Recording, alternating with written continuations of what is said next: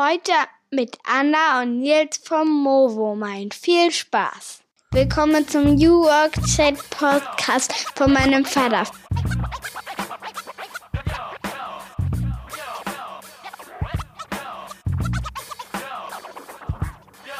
Moin und herzlich willkommen zum New Work Chat Podcast. Ich bin Gabriel und ich grüße euch aus dem wunderschönen Rostock an der Ostsee, wo ich mit meiner Frau und unseren drei kleinen Töchtern lebe und arbeite. Apropos, um das Thema Arbeit soll es hier im Podcast natürlich gehen, verbunden mit der Frage, wie wollen wir eigentlich unser Leben auf diesem blauen Planeten gestalten? Dazu hole ich mir spannende Köpfe vor das Mikro und frage sie nach ihren größten Learnings und ihren persönlichen Challenges auf dem Weg zu dem, was sie heute tun. Wir reden über vernetztes Arbeiten und disruptives Denken in Zeiten der Digitalisierung, über kulturellen Wandel und über die Frage, wie wir unsere Arbeit mit unserer Familie vereinbaren.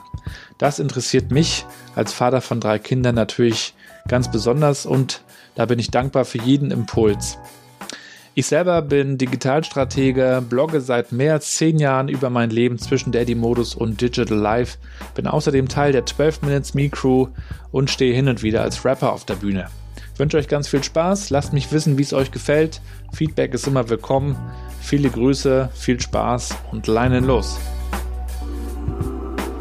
Und wir springen direkt in eine neue Folge und zwar mit Anna Nils von Movomind. Die beiden sind schon lange unterwegs mit dem Thema neue Arbeit, Training und Coaching und sie reisen unheimlich gern. Und das haben sie dann tatsächlich auf die Spitze getrieben, denn sie sind an ja, fast allen Orten der Welt mittlerweile gewesen, um herauszufinden, wie die Leute eigentlich arbeiten und wie auch modernes Arbeiten heutzutage schon umgesetzt wird in Asien, in Afrika, in Europa und Demnächst wollen Sie wahrscheinlich auch noch mal weiter. Sie haben große Pläne. Sie haben unter anderem auch schon ein Buch veröffentlicht, das ich in meinem Blog beschrieben hatte. New Work Hacks heißt es.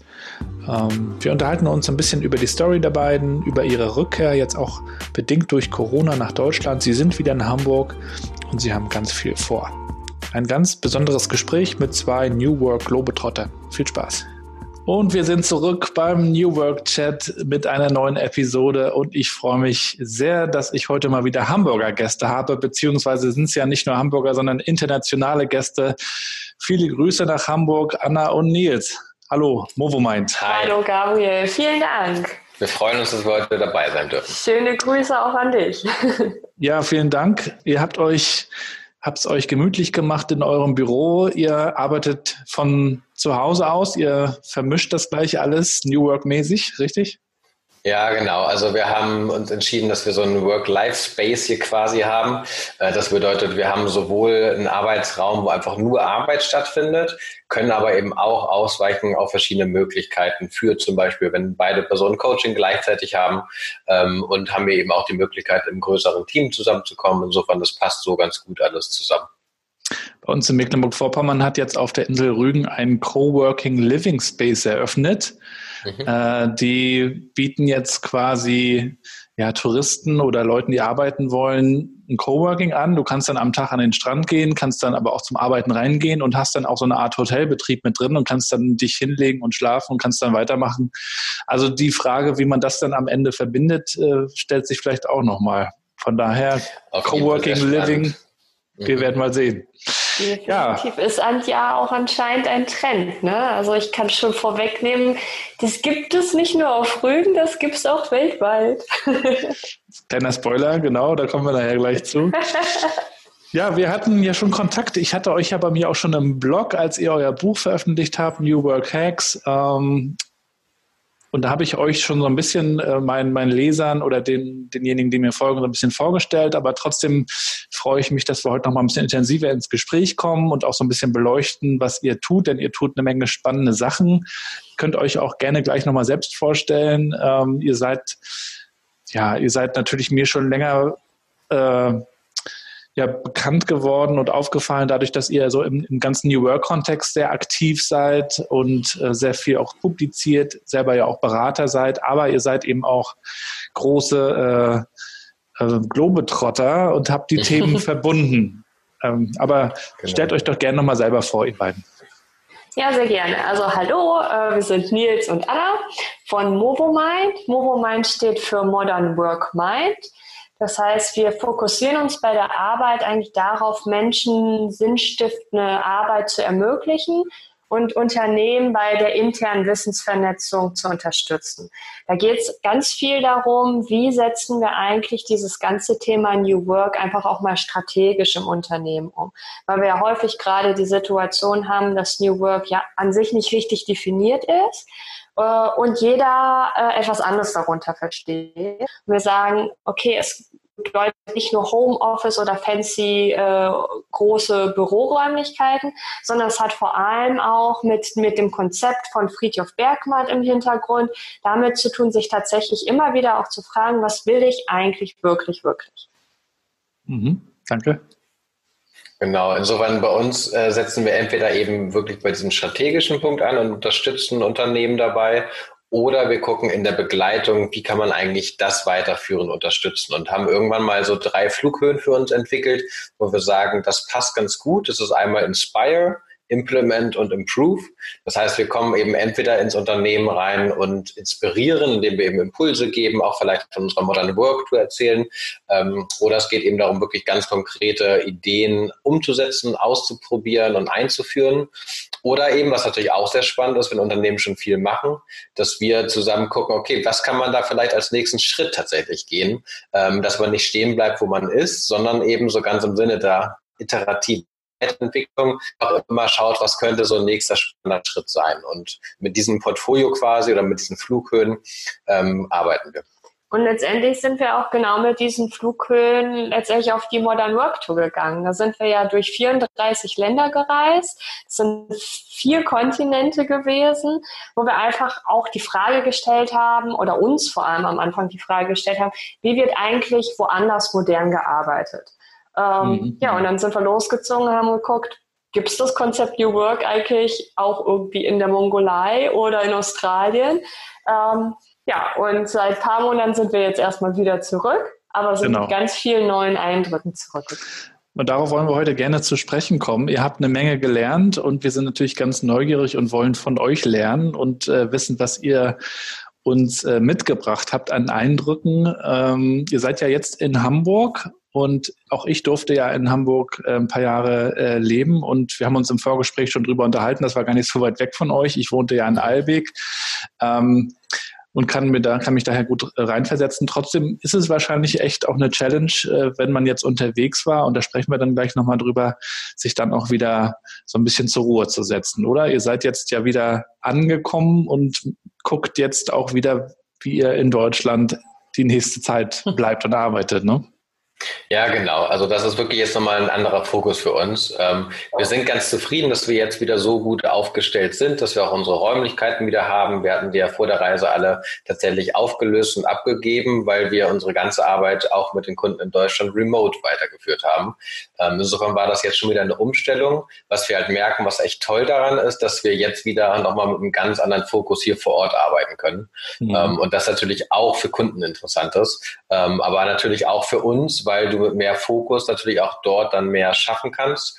Ähm, und das ist irgendwie ganz schön, nachdem man so viele Eindrücke gesammelt hat, dass man jetzt nochmal da in sich gegangen ist. Die Zeit hatten wir ja. Und jetzt geht es eben weiter. Und das ist mhm. echt total schön. Und dafür ist natürlich Hamburg auch eine Ausgangslage, weil diese Stadt einfach wunderschön das stimmt. Also es ist eine gute Grundversorgung quasi in Hamburg. Und was sich aber nicht so großartig geändert hat zu der Arbeit von seit zwei Jahren ist halt dieses ganze Thema Remote. Ne? Während jetzt die letzten sechs Monate für viele das noch ein Novum war, sind wir schon seit über zwei Jahren gewohnt, ortsunabhängig zu arbeiten, aber auch nicht nur eben digitale Nomaden zu sein, sondern eben auch mit unserer Expertise, also zum Beispiel mit dem ganzen New Work-Ansatz, einfach auch mal in andere Länder zu gehen und zu gucken, was können die von uns lernen und was lernen wir von denen. Mhm. Ja, und bevor wir darüber sprechen, wo ihr hingegangen seid, würde ich natürlich auch gerne mal wissen, wo ihr herkommt. Äh, erzählt doch mal, wo seid ihr eigentlich aufgewachsen? Also ich bin aufgewachsen sowohl im wunderschönen Oldenburg in Norwegen und dann ab dem achten Lebensjahr in Hamburg. Das heißt, ich bin da auch immer schon so ein bisschen rumgekommen und in Norwegen. Ähm, Genau, war drei Jahre in Norwegen und habe da aber auch ganz viel mitgenommen. Also was so meine Liebe zur Natur angeht, äh, dieses ganze Freiheitsdenkende, viel draußen sein, das war schon sehr prägsam für mich und bin aber quasi in dritter Generation Hamburger, äh, dementsprechend ähm, genau im Herz natürlich auch ganz stark hier verankert und vernetzt. Mhm. Also ich bin keine gebürtige Hamburgerin, auch wenn ich es gerne wäre. Ähm, aber also ich bin aufgewachsen im Osnabrücker Land ähm, und dadurch auch eben sehr nah an der äh, an Bielefeld, wo wir letztendlich auch studiert haben beide und wo wir uns dann auch kennengelernt haben. Wir mhm. haben beide Erziehungswissenschaften studiert mit dem Fokus betriebliche und berufliche Weiterbildung und Erwachsenenbildung. Und da lag es halt irgendwann auch nahe, dann vielleicht auch aus Bielefeld wieder wegzugehen und in diese schöne Stadt Hamburg zu, zu ziehen. Hattet ihr, als ihr so groß geworden seid, einen Traumjob? Ich bin ja Vater von drei Kindern und ich frage meine Kids das manchmal, was wollt ihr werden? Das ändert sich auch manchmal, manchmal auch innerhalb Klar. eines sehr kurzen Zeitraums übrigens. Aber hattet ihr so sowas als, als Kinder und Jugendliche? Also ich kann nur sagen, dass ich nie einen konkreten Berufswunsch geäußert habe, aber ich, ähm, meine Eltern reden da bis heute noch drüber. Ich habe immer gesagt, ich möchte was mit Menschen machen. Ich würde gerne Menschen unterstützen. Das war so das, was ich damals schon gesagt habe, ohne zu sagen, ich möchte das als Ärztin oder so machen, sondern ich habe immer gesagt, Menschen und Menschen voranbringen. Und es ist jetzt halt eine Weiterbildung geworden bei mir. Hm. Bei mir war es schon so ein bisschen klassischer. Also ich wollte schon auch mal eine Zeit lang Fußballer werden und auch Schauspieler. Ähm, und ähm, genau, habe in beiden Bereichen so ein bisschen mich auch ausprobiert, aber letztendlich ist es dann natürlich auch was ganz anderes geworden, worüber ich aber sehr froh bin. Manchmal sind ja die Fußballer auch Schauspieler. Ja, das ist wohl wahr. Ich erinnere da nur an Schwalben Andi, an die Andi Möller-Schwalbe, legendär. Da kann man viel, genau, viel von lernen, definitiv. Nee, genau, aber irgendwie hatten wir beide sehr früh irgendwie schon diesen Impuls, einfach andere zu unterstützen ähm, und haben dadurch letztendlich auch im Studium einfach eine super Fundierung dazu bekommen, ähm, einfach auch mehr darüber zu erfahren, wie das eben geht und wie man sowas begleiten kann. Und äh, seitdem hat uns das nicht mehr losgelassen und es wird sich bestimmt auch nochmal weiterentwickeln. Aber ich glaube, so dieser dieser Grundtenor, ähm, einfach zu sagen, mit unserer Expertise andere irgendwie zu unterstützen und auch denen vielleicht einen Mehrwert zu bringen. Ich glaube, das wird immer bleiben, egal in welche Richtung sich das noch weiterentwickelt. Das ist möglicherweise dann auch das, was man mit Sinnhaftigkeit und Purpose dann am Ende bezeichnen kann, oder? Dass man weiß, wofür man es macht. Ne? Mhm das, was ja auch ehrlicherweise vielen schwerfällt, herauszufinden. Also was ist das für mich? Ne? Ja. Ähm, also wenn wir uns die Gallup-Studie immer wieder anschauen, wie viele Leute scheinen echt unglücklich zu sein und machen ihren Job irgendwie mit Vorfreude aufs Wochenende das ist so die, die große Challenge, ähm, die dann ja mit New Work irgendwie auch zu tun hat. Wie kommen wir eigentlich dahin, dass wir eine Arbeit tun, die, die uns irgendwie erfüllt? Und ich hatte übrigens neulich auch eine Anfrage zu, zu meinem äh, New Work Chat Podcast von einer doch namhaften großen deutschen Werbeagentur. Also das war eine PR-Agentur, glaube ich, die für diese Werbeagentur gearbeitet hat. Und die meinen denn, ich könnte doch mal deren ähm, CEO interviewen. Äh, und ich meinte dann, fühle mich ja geschmeichelt. Äh, worum kann es denn gehen? Na, um New Work. Okay. Und was macht ihr da so?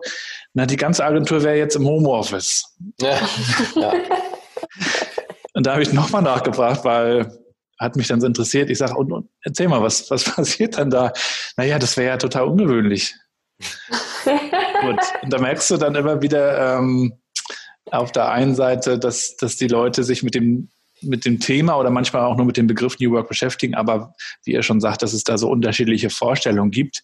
Ähm, und ihr habt es ja auch erlebt, im Ausland gibt es diesen Begriff so oft gar nicht. Wie, wie, äh, wie habt ihr das für euch definiert? Also, du meinst New Work selbst? Okay. Also für, für uns ist New Work selbst grundsätzlich erstmal dieser freiheitsphilosophische Denkansatz, ne, wo man sich mit dieser Frage beschäftigen kann, was man wirklich, wirklich will. Da haben ja die Spice Girls auch schon drüber gesungen. ähm, und ähm, letztendlich zu gucken, was kann man tun, damit man mehr in diese Richtung geht. Ähm, und dazu haben wir natürlich irgendwann auch gesagt, okay, es geht nicht nur darüber, sich Gedanken zu machen, sondern es geht natürlich auch darum, dann ganz konkret zu gucken, was heißt das und wie können wir anpacken, damit es eben nicht nur ein philosophischer Ansatz bleibt, sondern eben auch in der Praxis tatsächlich einen Mehrwert gestalten. Ich würde sagen, das ist so im Kern, was für uns Work ausmacht. Und letztendlich definiert sich so auch unsere Arbeit. Ähm, also zum einen fragt man natürlich die Leute nicht, also man fragt sie schon, was willst du wirklich, wirklich, aber stell dir mal vor, ich würde diese Frage einfach bezugslos stellen und würde ich dann damit laufen lassen. Ja, zu viel Freiheit ist natürlich auch irgendwie ohne Grenzen, da kommt man auch nicht irgendwie ans Ziel, sondern da nochmal zu gucken, was bedeutet das? Wie gehe ich da hin? Wie näher ich mich an, eine Haltung zu entwickeln, ein Statement zu entwickeln von meiner Arbeit, von meiner Tätigkeit, die ich mhm. tue. Und auf der anderen Seite, und das ist dann natürlich so diese Hülle, und die ist häufig leichter ja, dann bedeutet das vielleicht, ich bin drei Tage im Homeoffice, ich bin zwei Tage auf der Arbeit, ich gestalte mir den Arbeitsplatz so oder so. Ähm, das sind vielleicht erste Ansätze, aber sie sollten sich immer wieder aus einer Haltung, aus diesem deswegen mache ich das, aus dem Grund, ähm, sollte sich speisen und nicht nur. Mhm. Ja, der, der Friedhof Bergmann, den ihr gerade angesprochen habt, der hat sich natürlich sehr mit dem Individuum beschäftigt und diese Frage richtet sich ja an einen selber. Ich habe aber oft den Eindruck, dass äh, Unternehmen, die über New Work sprechen, ähm, eigentlich Arbeit 4.0 oder wie man es auch immer nennt, meinen. Also wie kriegen wir jetzt Digitalisierung und Arbeit irgendwie zusammen? Wie werden mhm. wir erfolgreicher, vertrieblich besser, innovativer? Und äh, legen das dann so unter, unter das Buzzword New Work ganz oft. Ähm, und das ist dann so oft das Problem, dass alle so über New Work reden und, und der meint das und der meint das, ne? oder? Er, ja, genau. Erlebt ihr das auch so? Ja, ziemlich viel. Ne? Also äh, Anna sagt immer, dass äh, New Work da einfach irgendwie so ein Containerbegriff geworden ist, wo einfach alles Mögliche irgendwie reingeschüttet werden kann. Ähm, und wir versuchen schon auch immer mit den Leuten dann darüber zu sprechen, was bedeutet das für euch und was ist eben auch eigentlich dieser wichtige Aspekt, den ihr hervorheben möchtet. Ähm, weil letztendlich sind wir natürlich auch daran interessiert, äh, dass Menschen mit welchem Hintergrund auch immer gucken möchten, wie sie ihre Arbeit weiter gestalten können. Ähm, und man da nicht irgendwie zu picky werden sollte, ähm, was jetzt so das, das Grundverständnis dahinter wird. Und trotzdem, ne, wenn ein Unternehmen sagt, sie arbeiten äh, sozusagen basierend auf New Work und das einzige in Anführungsstrichen, was sie machen, ist eben, dass die Mitarbeiter ins Homeoffice gegangen sind.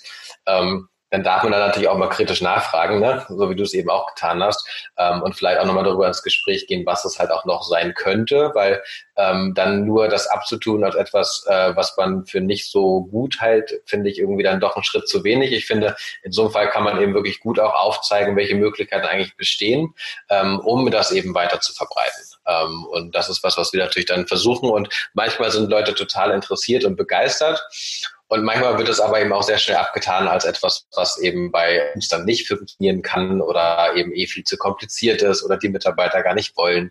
Insofern das ist schon sehr spannend, was für Gespräche man sich dann äh, auch verstrickt und wie man da dann am Ende auch wieder rauskommt. Ja. Und trotzdem gibt es Gemeinsamkeiten, ne? ob nun das Konzept New Work selber oder vielleicht auch ein anderer Ansatz.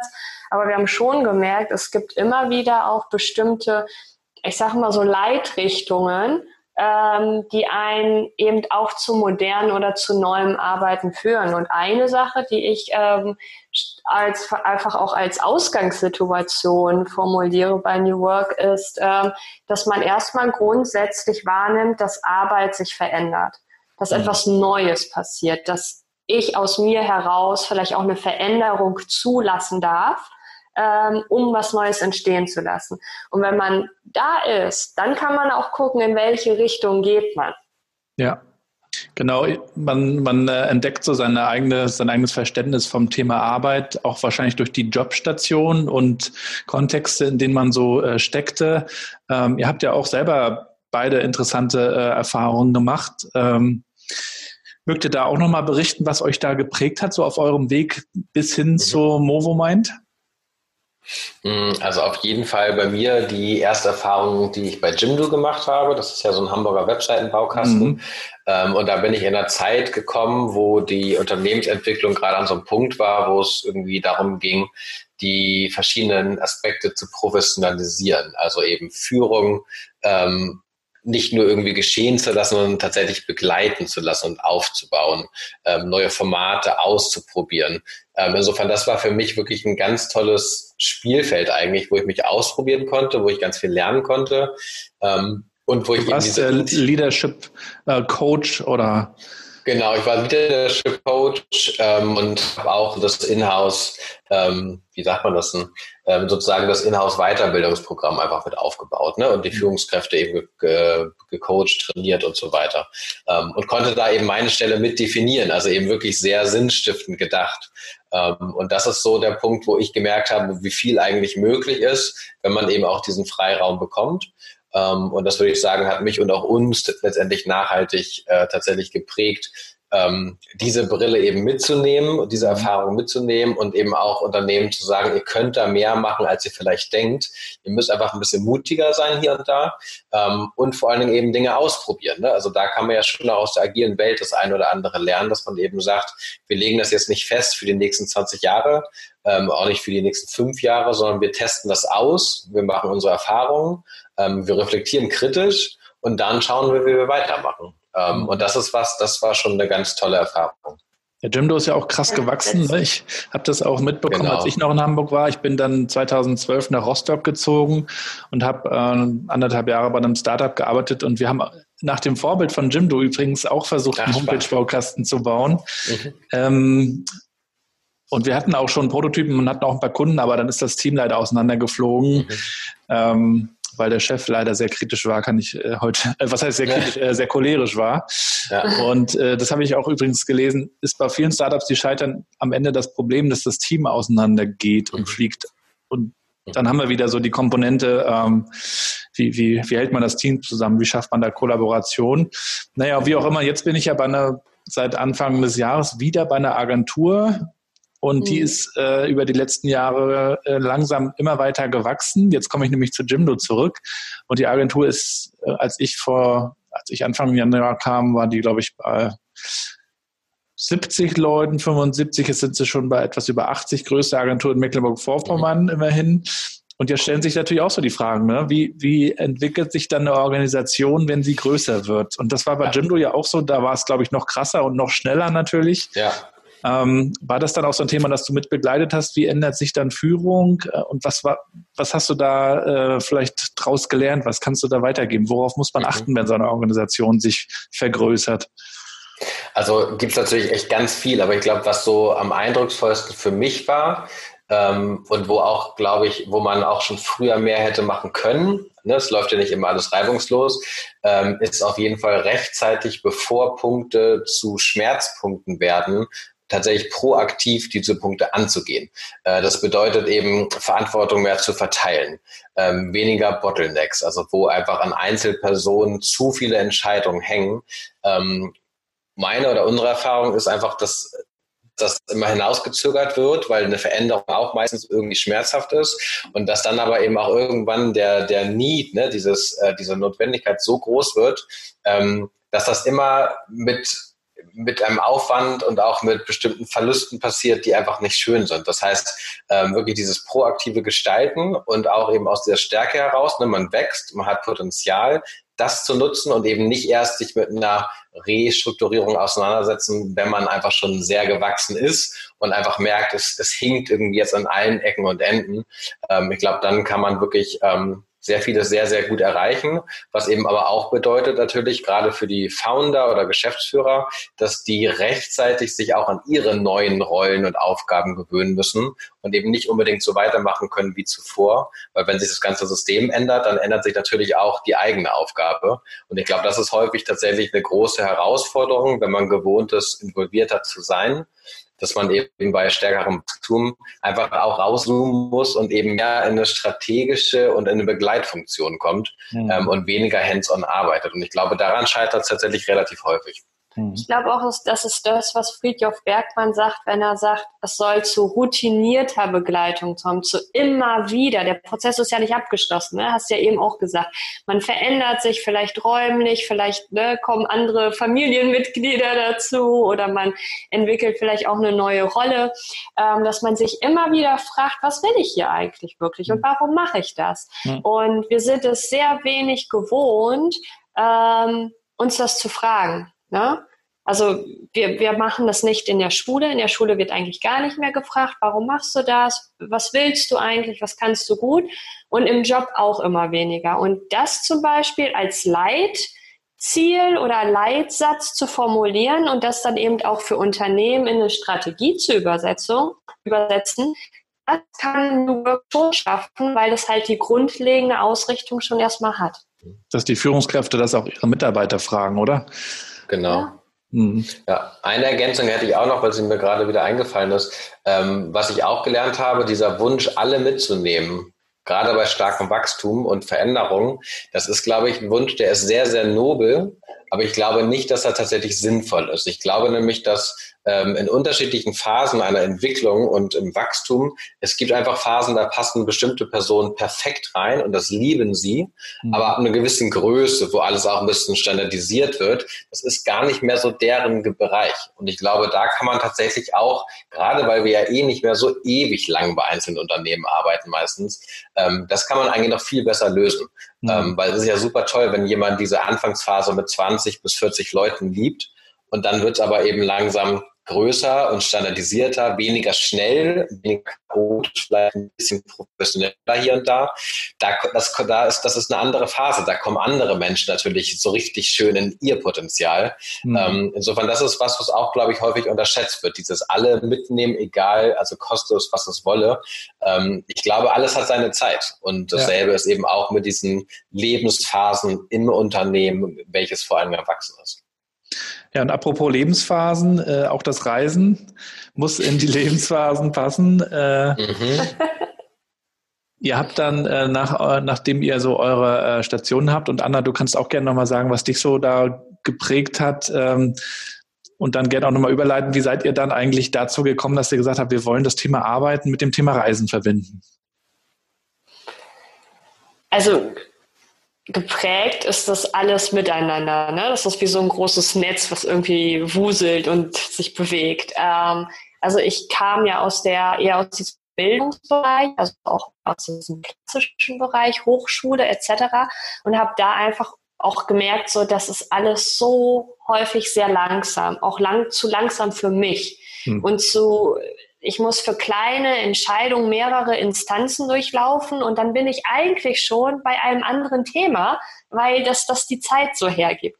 Da habe ich gemerkt, das, das geht nicht, das funktioniert nicht. Ich habe sogar auch eine Scrum Master Ausbildung dann gemacht und habe da wirklich dann auch so diese Praxis, Praxiserkenntnisse gehabt. Habe dann aber gesagt, okay, es ist, das ist schon noch zu starr, dieses Framework. Ich brauche noch mal was Offeneres. Und dann ähm, kam halt im Zusammenspiel mit Nils dann sehr schnell dabei rum so, okay, ne, modernes Arbeiten, was bedeutet das eigentlich? Ähm, wir sagen ja auch häufig nicht, es geht nicht nur um New Work, das setzt voraus, dass es alt, Old Work gab, aber es gibt immer Elemente, die halt vielleicht moderner sind, die den Zeitgeist besser treffen. Deswegen sprechen wir hier ganz gerne auch von Modern Work. Äh, und da war es tatsächlich so, dass wir auch, ähm, da wir ja auch ein Paar sind, mhm. ähm, auch zusammen Urlaub machen tatsächlich, ne? kommt ja auch vor. Ähm, und da haben wir häufig Städtetrips gemacht. Ja. Und in diesen Städtetrips gab es immer wieder, gerade auch weil wir in den Kontexten gearbeitet haben, dann haben die Entwickler oder irgendwie ein Teammitglied gesagt, so, ah, ey, in Barcelona, da kenne ich ja jemand, ähm, geht da mal hin, das wäre bestimmt spannend für euch. dann haben wir das gemacht. Dann waren wir in Barcelona, wir waren in Budapest und ähm, dort haben wir plötzlich, die waren, in, waren interessiert an Workshops von uns und wir hatten ganz viele Fragen zu deren Programm und wir haben uns angefangen auszutauschen. Dann haben wir gesagt, was, wie cool wo die alle verschiedene Konzepte fahren und was die machen und so. Und wie funktioniert das eigentlich auch in abgefahreneren Ländern? Mm, und das war eigentlich der Ausgangspunkt, der wir gesagt haben, hey, könnten wir ja einfach auch mal länger machen und reisen wollten wir sowieso. Dann haben wir gesagt, jetzt kombinieren wir es. Unterscheidet ihr eigentlich noch in Arbeit und Freizeit? Ja, schon. Also wir haben das irgendwann weniger gemacht, aber haben einfach gemerkt, dadurch, dass wir unsere Arbeit sehr gerne mögen und auch sehr viel arbeiten, dass wir trotzdem auch einfach diesen anderen Fokus für uns brauchen. Ähm, und ähm, sagen wir so, wir sind da auch, glaube ich, beide noch ein bisschen unterschiedlich, was für uns was ist, weil es gibt ja auch Situationen, ähm, ne, bei mir kommen häufig nochmal abends so um 10 herum einfach äh, super Ideen, wie ich finde. Und die will ich dann natürlich auch sofort diskutieren mit meiner Geschäftspartnerin. ähm, Schatzi. Die das aber vielleicht, genau, die das aber vielleicht gar nicht immer unbedingt möchte, wenn man irgendwie eher am Runterkommen ist oder schon so halb am Schlafen. Ähm, und da ist es natürlich, in dem Moment ist es für mich keine Arbeit, sondern es ist einfach eben ein Impuls und ich habe da Lust drauf. Ähm, aber wenn man den eben gerade nicht hat, dann ist Arbeit. Man hat dann schon echt viel daraus gelernt, ähm, wann es was ist, äh, um eben auch dann zu unterscheiden, dass man bestimmte, auch so diese, diese Monkey-Tasks, ne, bestimmte Dinge, die, die halt irgendwie jeder tun muss, der ein eigenes Unternehmen hat, die arbeitet man dann eben ab, die bringen nicht immer Spaß, ähm, aber man tut sie eben trotzdem. Mhm. Und ich glaube auch, also wenn wir sagen, es geht um eine Bewusstwerdung von eben, was will ich eigentlich wirklich, dann gehört halt auch die Frage, wann will ich was machen, auch dazu. Und mhm. das ähm, bedeutet natürlich auch eine gewisse Abgrenzung. Und ähm, es macht schon manchmal auch Sinn, gerade wenn man zusammen lebt, zusammenarbeitet und gemeinsam reist, dass man manchmal sagt so, und das ist hier Zeit nur für mich und das ist auch da äh, Zeit, die ich mit jemand anderem verbringe, mit dem ich aber nicht arbeite. Hm. Und ihr wart dann äh, auf Reise, beziehungsweise eure erste große Tour dann gemeinsam. Wart ihr eigentlich die ganze Zeit gemeinsam unterwegs oder seid ihr dann auch mal so ein bisschen auseinander und habt euch wieder getroffen? Wäre auch eine interessante Idee gewesen, ne? Also wir haben uns, wir haben uns am Anfang sagen wir so, wir haben schon ganz am Anfang einmal gesagt, es kann passieren, dass man unterschiedliche Tempi irgendwo hat. Ähm, aber es ist letztendlich so gewesen, dass wir echt überall zusammen waren. Wir haben manchmal in unterschiedlichen Räumen geschlafen. Wir hatten ja auch, äh, dass wir bei dem einen Kunden ähm, in der Mongolei die nicht wussten, dass wir ein Paar sind, äh, einfach eben zwei wunderschöne Räume bekommen haben in dem Fünf-Sterne-Hotel, was uns sehr gefreut hat. Ähm, und das haben wir natürlich auch genossen und genutzt. Ne? Wenn man eh so viel zusammen ist, ist es auch einfach mal schön. Insofern sowas gab es schon auch. Aber die Route haben wir tatsächlich immer zusammen gemacht. Und dann erzählt mal eure erste große Movo Mind Tour. Ihr seid ja mit dem Bus losgefahren, ne? Mhm. Ja, das stimmt. Wie habt, ihr euch da, wie habt ihr euch da vorbereitet?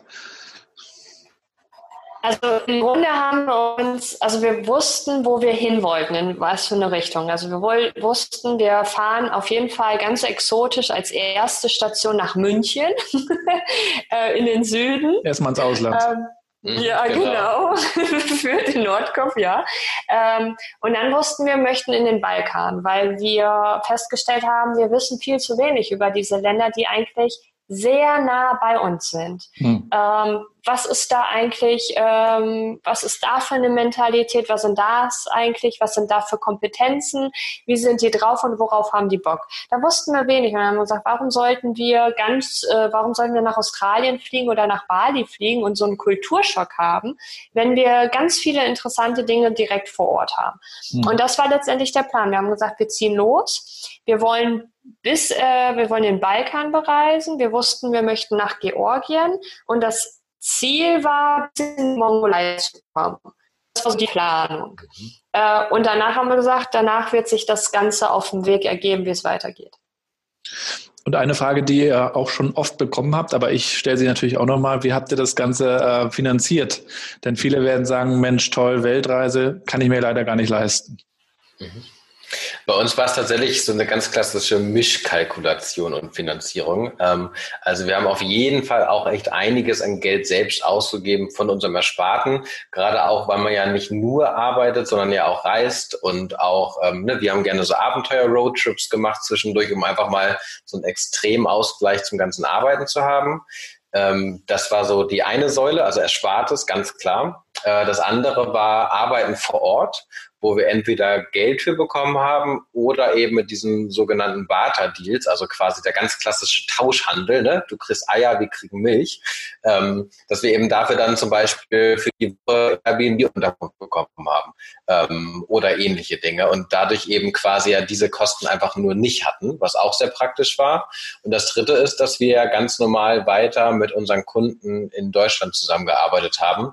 Ähm, natürlich etwas eingeschränkter als, als jetzt zum Beispiel, ähm, aber eben schon total regelmäßig. Anna auch bei einer ähm, Hochschule einfach auch durchgehend weitergearbeitet hat, remote.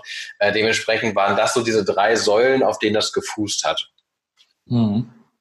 Und äh, die, wie habt ihr das organisiert, diese Deals, die ihr da vor Ort gemacht habt? Habt ihr da einfach Mails geschickt? Habt ihr die auf Insta kontaktiert? Ja, auch äh, beides. Ähm, also zum einen haben wir natürlich schon von unserer Idee im Vorfeld erzählt. Ne? Und so wie die Ideen, also wie, wie die Treffen in Barcelona oder in Budapest zustande gekommen sind, hat uns das Netzwerk natürlich auch mit ähm, deren Kontakten versorgt. Das heißt, wir sind meistens schon mit einer Idee zu treffen an einen Ort gefahren. Das war das Erste. Dann haben wir tatsächlich auch ganz klassisch Kaltakquise gemacht. Ähm, es war jetzt weniger tatsächlich E-Mails, sondern häufig über ähm, LinkedIn haben wir dann quasi nochmal geschrieben und Kontakt geschafft. Ähm, und eine andere, ein anderer Akquisezugang war tatsächlich auch über die äh, deutschen Außenhandelskammern, die ja auch gut vernetzt sind, ähm, gerade auch im Wirtschaftskontext, gerade in den jeweiligen Ländern. Ähm, Genau, und das andere war dann wirklich von Mund zu Mund, als wir dann vor Ort waren. Dann sind wir meistens, ah, da kenne ich noch jemanden, da gebe ich euch weiter und das waren dann eher so Ad-Hoc-Treffen.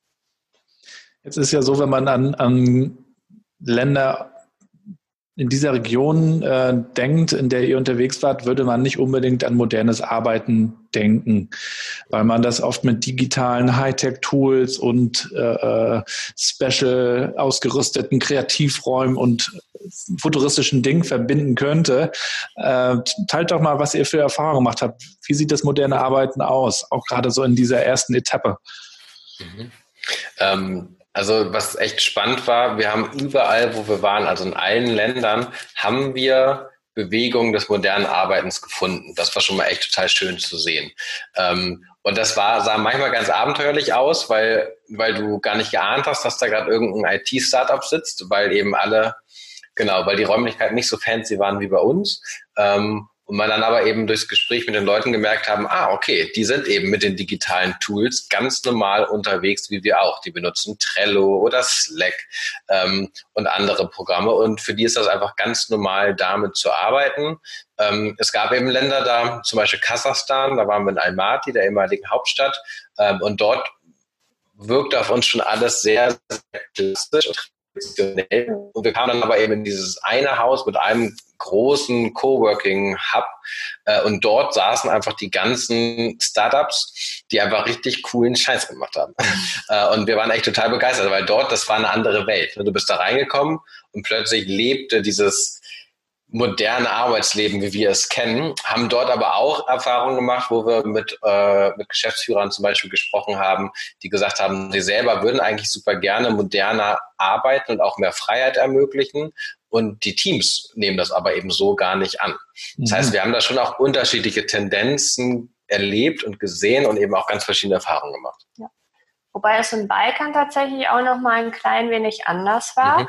Da war es tatsächlich so, dass da aus unserer äh, Beobachtung viel Expertise da war. Also gut ausgebildete Entwickler zum Beispiel, die wirklich was können, ähm, die aber häufig eben irgendwann gesagt haben, wir möchten eigentlich nicht nur eingekauft werden vom Westen oder aus den USA, um dann da unser Wissen rein zu ähm, buttern quasi, hm. sondern irgendwann gesagt haben, entweder wir gehen zurück ähm, oder sie haben gleich gesagt, nee, wir bleiben hier, weil wir hier in unserer Region, in unserer Gemeinde ähm, viel mehr auslösen können. Und das ist zum Beispiel auch ein Aspekt, wo ich sagen würde, der ist definitiv ein eine Leitlinie beim New Work, also dieses ein Problem zu lösen. Mhm. Nicht immer auf globaler Ebene, sondern manchmal einfach nur für die Region oder für, für das Land und da einfach auch zu gucken, was für einen Einfluss kann ich wirklich nehmen. Das war ein wahnsinniger Treiber für die Leute. Ne? Die hatten da einfach dann viel mehr Bock drauf, als wenn zu sagen, ja, ich hole mir einfach die Fundings von aus dem Silicon Valley. Ne? Da war das, das Geld, was man zum Beispiel im eigenen Land zusammengetragen hat, auch emotional viel mehr wert, obwohl es halt vielleicht rechnerisch weniger war. Und was für ein Bild haben die eigentlich von Deutschland und dem Westen? Also was heißt die? Ne? Man kann das jetzt auch nicht verallgemeinern, aber genau. halt mal so ein paar Eindrücke.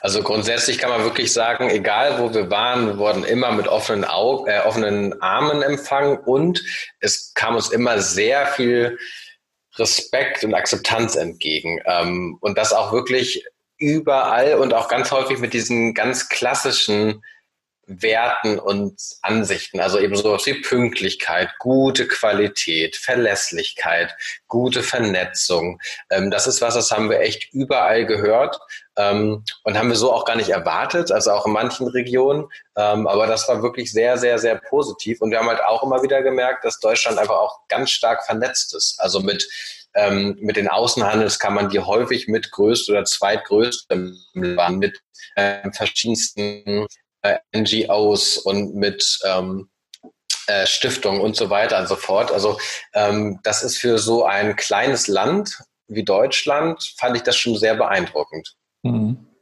Also da tatsächlich würde ich auch unterstützen und ähm, an einigen Stellen war es tatsächlich auch für uns ein Vorteil, einen deutschen Pass mhm. zu haben. Na, ne? also mal ganz abgesehen davon, dass wir halt wirklich sehr problemlos reisen können mit dem Pass. Aber ähm, es hat auch häufig dazu beigetragen, dass bestimmte Stresssituationen vielleicht verkleinert wurden, weil wir eben sagen konnten, wir kommen halt aus Deutschland. Und das war eine Erkenntnis, die damit hatte ich nicht so unbedingt gerechnet. Gab es auch so Erkenntnisse, bei denen ihr dann reflektiert habt und gesagt habt, Mensch, da sollten wir eigentlich auch mal unser Arbeiten überdenken? Die machen das gut? Mhm. Ähm, ja, definitiv. Also ähm, was wir ähm, erlebt haben, ist zum Beispiel, dass Einzelpersonen häufig, wenn sie ihren Sinn hatten, sehr mutig einfach gesagt haben, wir gehen jetzt so ein bisschen ins Abenteuer rein und wir wagen was.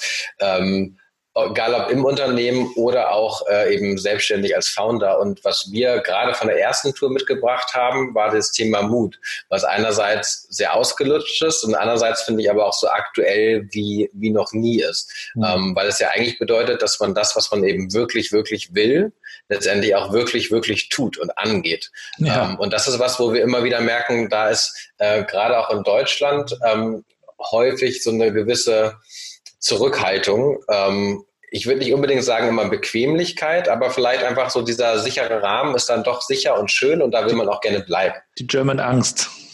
Ja. ja. Und das ist eigentlich schade, wenn man bedenkt, was für ein Potenzial hier überall steckt. Äh, und wir, wir glauben einfach, dass man da viel mehr machen könnte und dass man eben vielleicht nicht direkt riesen rausmachen muss aus der Komfortzone, aber vielleicht kleine Ausflüge, damit man es ein bisschen kennenlernt und es normaler wird, ähm, eben auch mit dieser Unsicherheit, ne, Uncertainty, ähm, einen Umgang zu finden, weil man darin ja auch besser wird.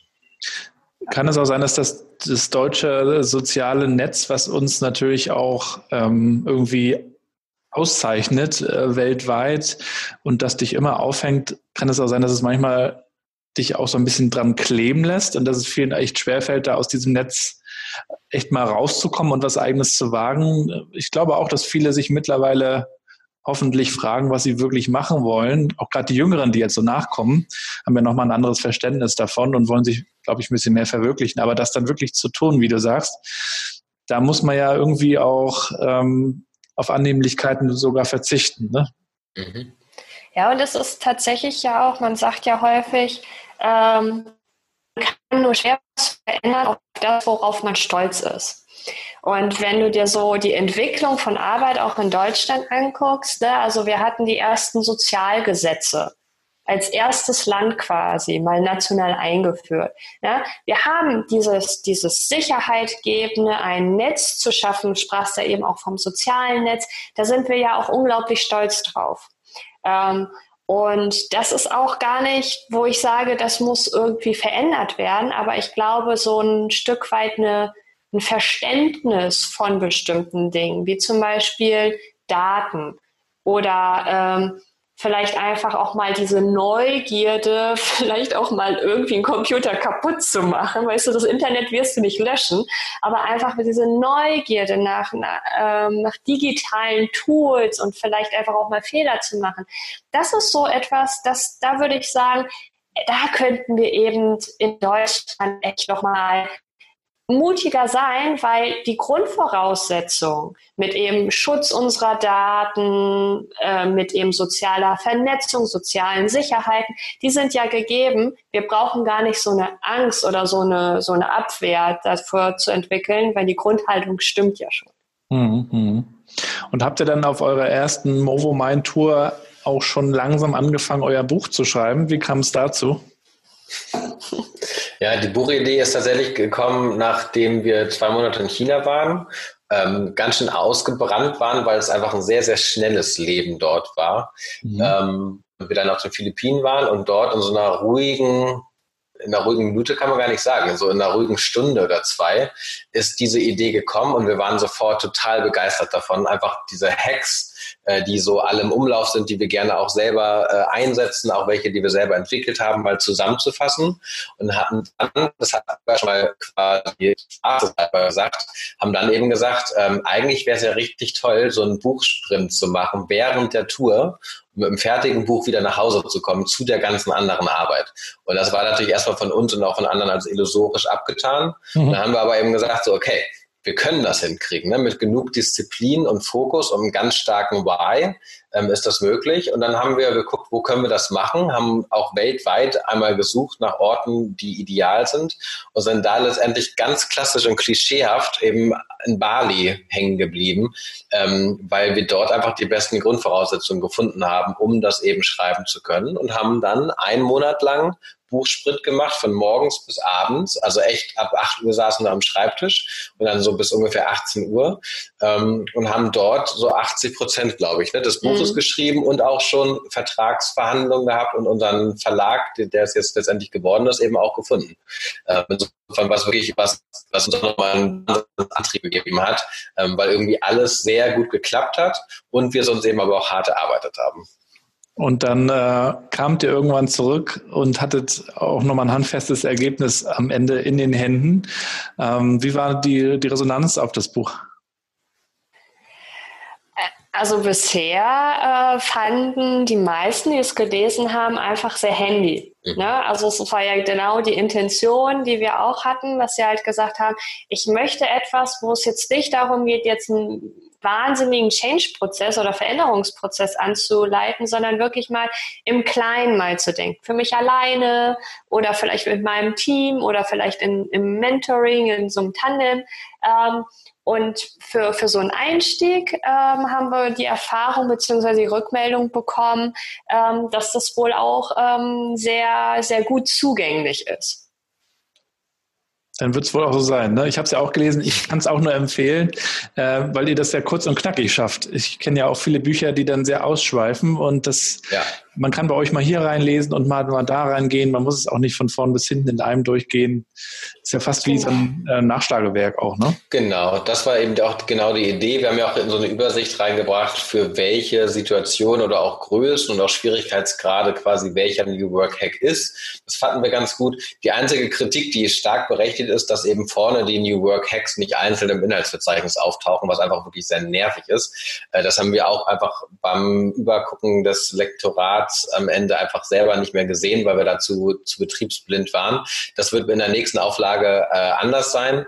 Ähm, aber ansonsten war genau das eben die Idee. Ne? Also einfach, wenn man irgendwie eine Idee hat, guckt man da rein und schaut, ob man genau dort mit Hilfe etwas finden kann, was passt. Und ähm, wir hatten ja auch diese Implementierungstipps und typischen wahrscheinlich auch schon dran genommen, weil das was ist, was wir eben auch häufig dann bei, bei Kunden eben mitkriegen, dass das genau das ist, was die Leute eben hören wollen. Ne? So was, was geht normalerweise schief? Ja. Also kann man da vielleicht schon mal so einen kleinen Weg drumherum machen, um nicht so in jedes, in jede Stolperfalle reinzufallen. Das ist ja auch nicht immer gut. Ähm, genau.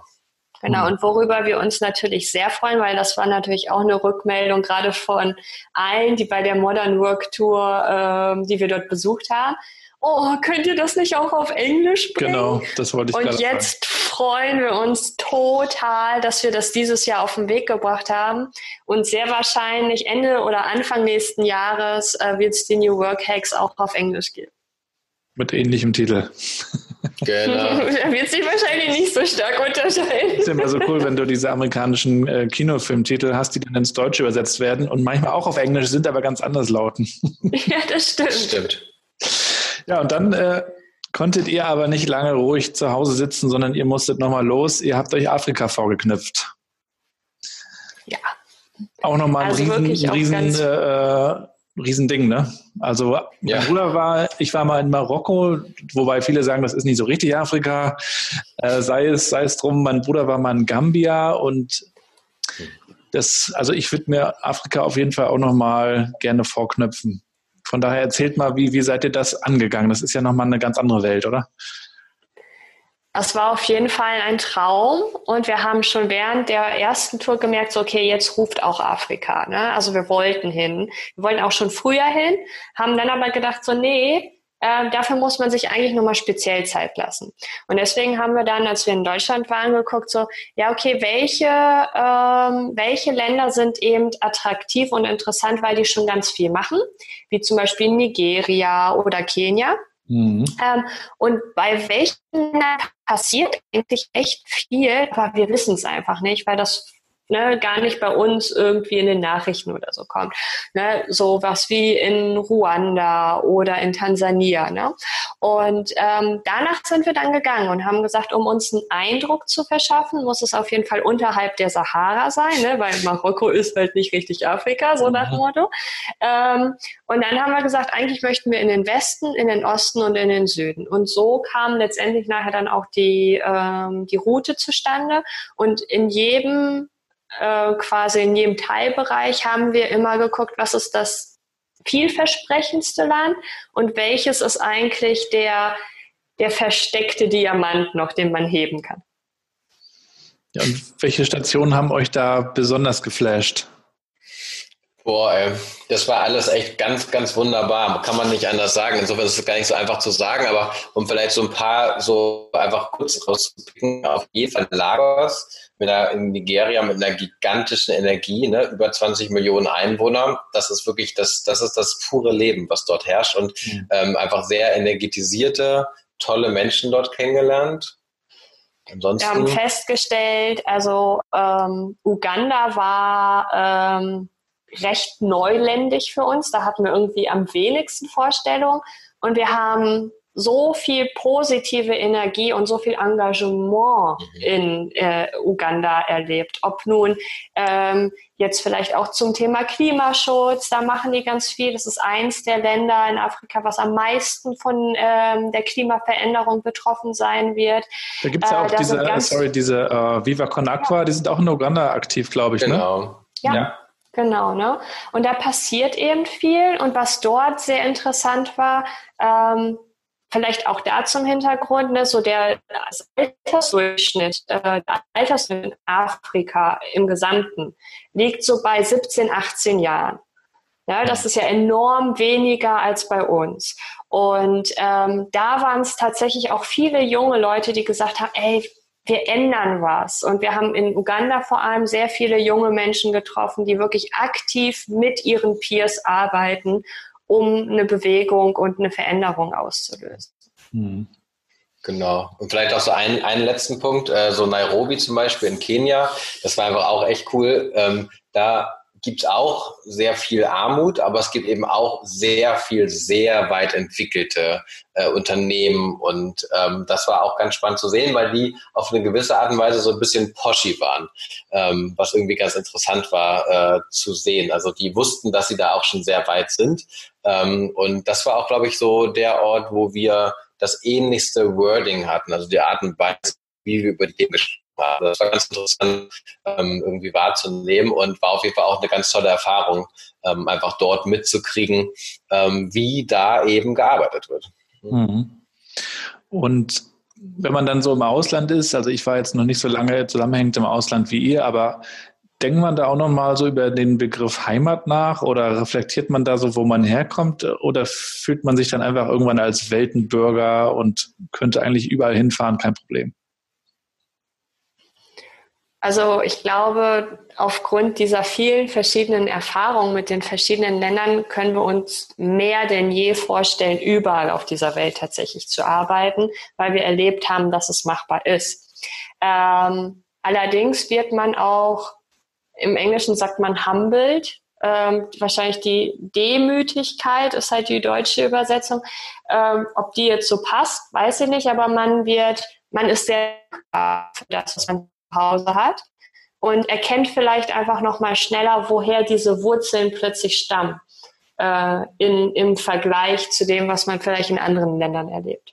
Ja, insofern Heimathafen auf jeden Fall Deutschland und auch tendenziell Hamburg, ähm, wo man sich einfach sehr, sehr wohl fühlt und trotzdem auf jeden Fall auch in der Welt zu Hause, weil einem einfach sehr, sehr vieles nicht mehr fremd vorkommt, wo man dann einfach in Diskussionen in Deutschland, in den Medien, ähm, eben immer wieder auch merkt, so dass das sind noch Themen, ähm, wo wir einfach für uns merken, für uns war es einfach ganz normal, das vor Ort so zu erleben, wie es woanders ist.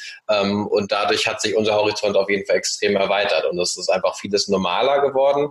Oder eben andersrum gedacht, vielleicht sind wir auch einfach ähm, haben wir uns so verändert, dass es eben einfach ganz anders akzeptiert wird, weil es eben genauso irgendwo anders eine Lebensart ist, wie eben bei uns unsere Lebensart.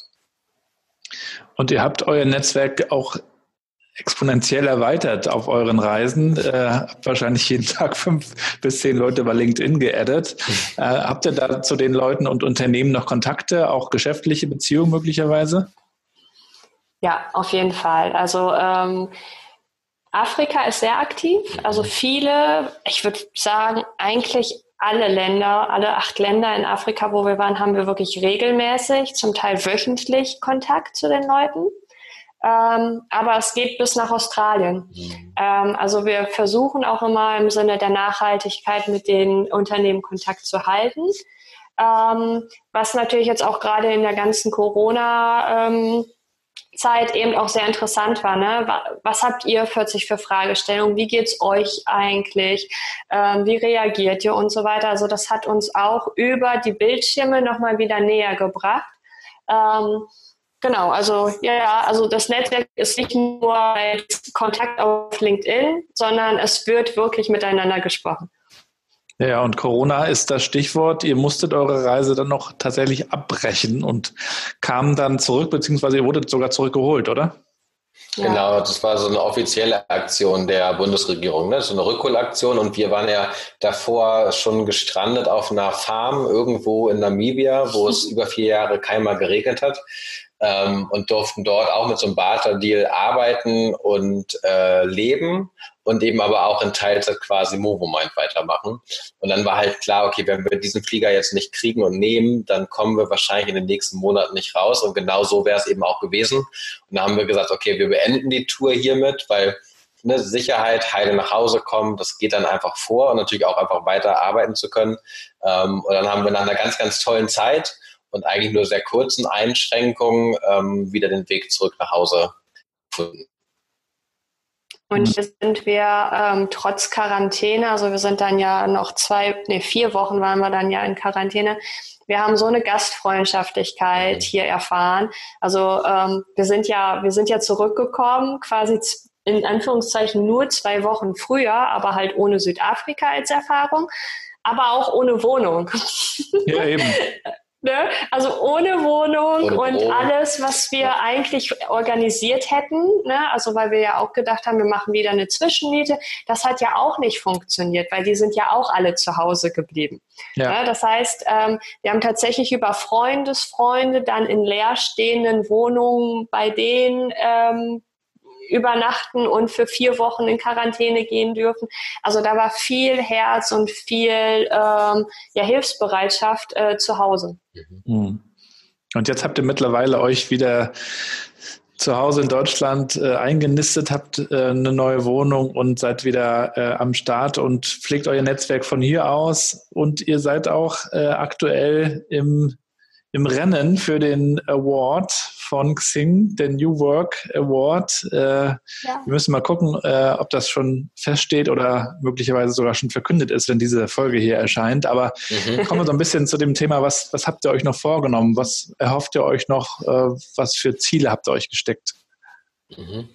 Ähm, also wir haben tatsächlich so ein paar größere Projekte. Wir reden dann immer von unseren Big Projects, ähm, auf die wir uns echt riesig freuen, die noch nicht alle schon quasi strukturiert sind in eine Roadmap, weil man natürlich auch immer ein bisschen gucken muss, was passiert. Ähm, eine Sache, die auf jeden Fall kommen wird, ist der große internationale Modern Work Award, wo wir quasi diesen deutschsprachigen Award äh, einfach auf die internationale Ebene bringen und mit unserem Netzwerk, mit der internationalen Fachjury und einfach Bewerbungen aller Welt ähm, schauen möchten, welche internationale Initiativen in Bezug auf Modern Work, New Work, Future of Work möchten wir, können wir da eigentlich auszeichnen.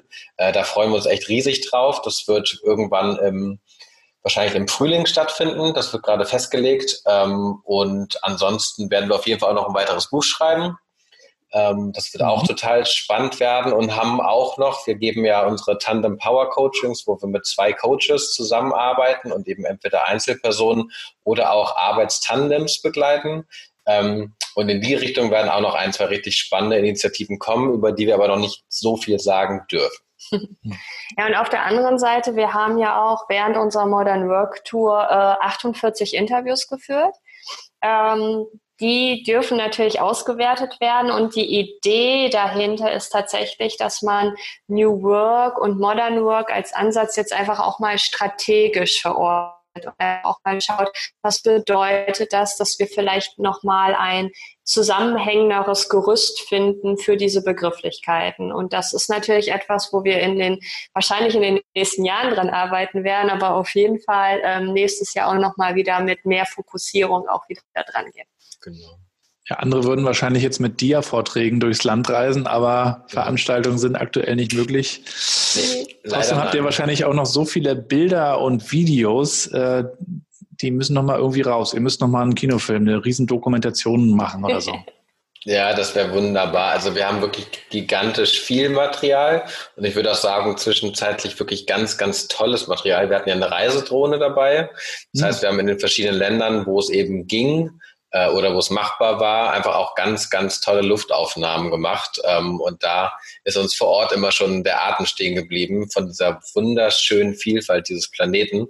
Insofern wir gerne auch nochmal zusammenführen ähm, und gucken, ähm, wie man das zusammenbringt. Aber das ist eben auch nochmal ein Großprojekt, was erstmal so seinen Platz finden muss. So, und die letzte Frage äh, für diejenigen, die sagen, Mensch, mit meinem Partner zusammenarbeiten, Mhm. Ich weiß nicht, ob das klappt. Wie klappt sowas? ähm, viel Vertrauen, aber auch viel formulieren, was man gerade ähm, braucht und möchte. Also ähm, in, in einer natürlich auch kritischen, aber vor allem wohlwollenden Kritik eben auch formulieren zu können, das wünsche ich mir gerade und das brauche ich. Und wie kommen wir da zusammen? Das ist, glaube ich, eins der A und O's, die wir für uns auch gelernt haben. Also wir haben Me-Time, wir haben Movo-Mind-Time und wir haben We-Time. Ähm, und ähm, das tut schon mal als Strukturierungshilfe ganz gut. Und was wir auch von Anfang an gesagt haben, alle Entwicklungen beruflicher Art sind erstmal komplett okay. Ähm, ne, also ich war ja zwischendurch dann eben im Unternehmen drin, zum Beispiel in Teilzeit und dann wieder raus.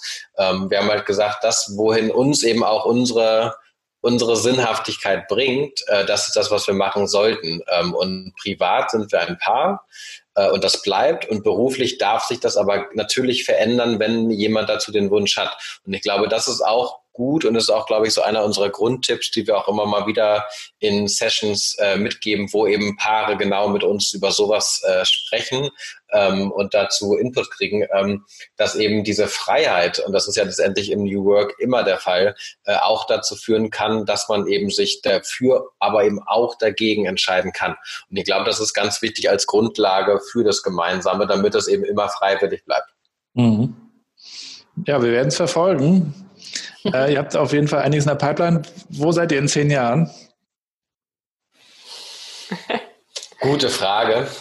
Ich fände es super, wenn wir auf jeden Fall in zehn Jahren nochmal mehr wissenschaftliche Anlehnung an diese ganze Begrifflichkeit haben, dass wir ein bisschen mehr auch gerne weltweit äh, von bestimmten Vorstellungen sprechen, die wir gemeinsam teilen und gemeinsame Werte da reinbringen.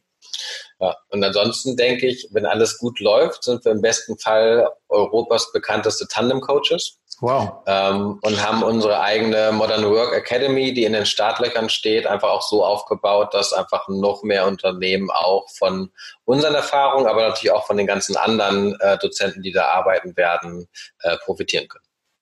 Na, das ist doch mal eine äh, mutige ähm, Vision. Modern Work, Modern Working, nicht zu verwechseln mit Modern Talking. Ja. ja, Mensch, ähm, wir wünschen euch ganz viel Spaß. Also ich denke, ich spreche da auch im, im Namen der Zuhörer und Zuschauer. Ähm, wo sollte man euch denn am besten folgen? Also auf LinkedIn gibt es inhaltliche, coole Beiträge und wer so ein bisschen mehr inspiriert werden möchte, auf jeden Fall bei Instagram. Genau, und so die ganzen Diskussionen, die, glaube ich, finden momentan am meisten auf Twitter statt. Das heißt, man kann sich eigentlich so ein bisschen aussuchen, welchen Schwerpunkt möchte man in der Begleitung von uns ähm, und dann entsprechend entscheiden oder eben aus Sicherheitsgründen erstmal überall. Und dann kann man ja immer noch ab, ab, ab abonnieren. Und sonst freuen wir uns tatsächlich auch äh, über einfach Anfragen. Also ja. ruft uns an, mailt uns an. Ähm, die spannenden Sachen, spannendsten Sachen kommen meistens wirklich aus individuellen Anfragen. Ja, also Leute, kontaktiert die zwei und einfach mal äh, Happy Networking, einfach drauf los, so wie ihr das ja wunderbar vorgemacht habt. Einfach mal einfach machen. Das ist ja auch wieder so in, in aller Munde und eigentlich auch nichts Neues. Aber äh, diese Offenheit zu besitzen äh, und, und die meisten Leute sind dann ja auch offen, wenn man einfach offen auf sie zugeht, oder? Das habt ihr dann ja auch so erfahren, ne? Genau. Definitiv. Und anders wäre es auch nicht machbar gewesen. Ne? Also weltweit haben wir offene Türen bekommen. Ne? Also ähm, da ist viel mehr Offenheit vielleicht an den einen oder anderen Stellen drin, als man dann vielleicht mal auch denkt. Ja. Ja, also euch alles Gute weiterhin. Viel Danke Gesundheit natürlich, viel Erfolg. Ihr auch. Wir werden es verfolgen und bleiben in Kontakt. Wir so freuen uns wir drauf. Vielen Dank, Gabriel. Tschüss. Danke für das Interview. Ciao. Und das war's auch schon wieder mit dem Interview. Ich hoffe, es waren ein paar spannende Ideen auch für euch dabei. Schreibt mir gerne euer Feedback zur Folge per Mail oder auch als Kommentar auf newworkchat.de oder direkt auf gabrielrad.com. Würde mich auch freuen, wenn ihr das Ganze supportet, bewertet den Podcast, schreibt Kommentare auf iTunes.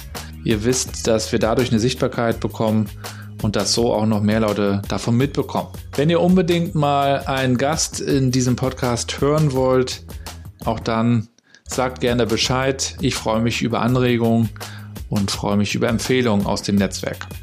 Insofern viele Grüße aus Rostock in die große weite Welt. Bis zur nächsten Folge und bleibt connected. Ciao.